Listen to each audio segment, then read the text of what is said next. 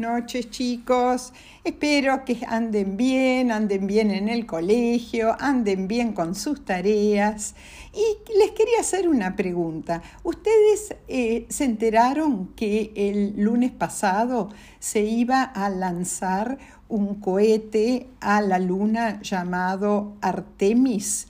Y que eh, se tuvo que posponer porque empezó uno de sus, em, de sus motores, uno de sus cuatro motores, empezó a perder combustible, algún tipo de nafta, y además se avecinaba una gran, gran tormenta.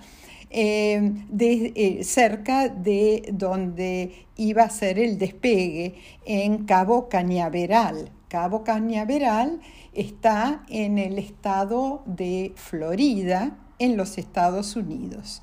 Entonces, el lanzamiento fue pospuesto para este sábado 3 de septiembre.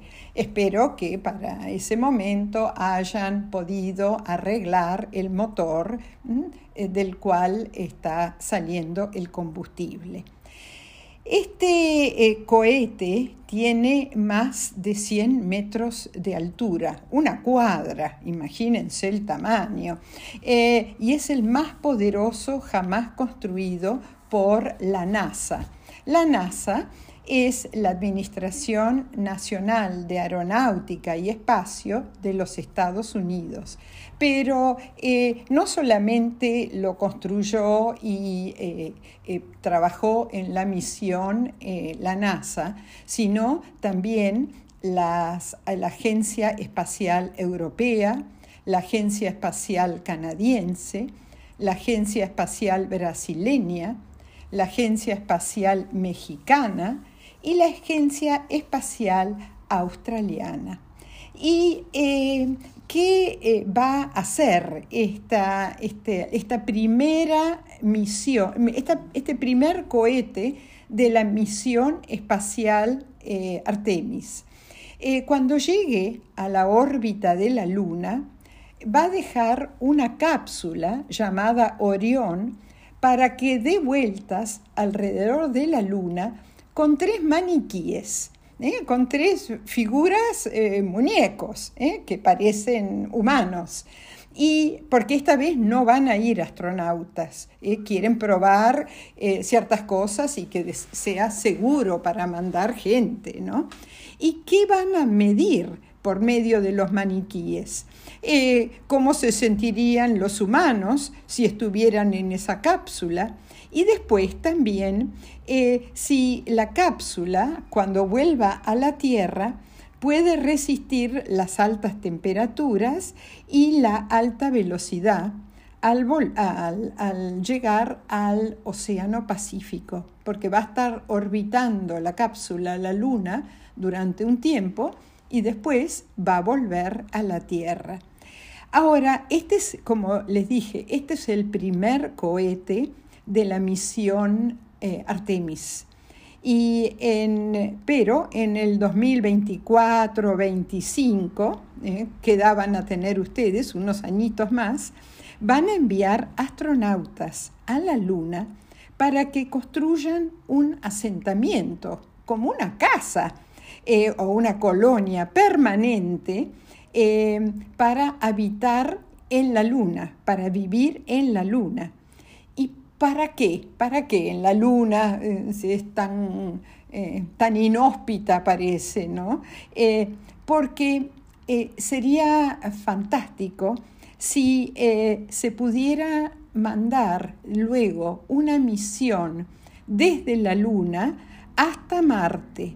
Y para eso se tiene pensado que para el 2033 se va a mandar a Marte, imagínense, eh, los primeros eh, astronautas. ¿eh?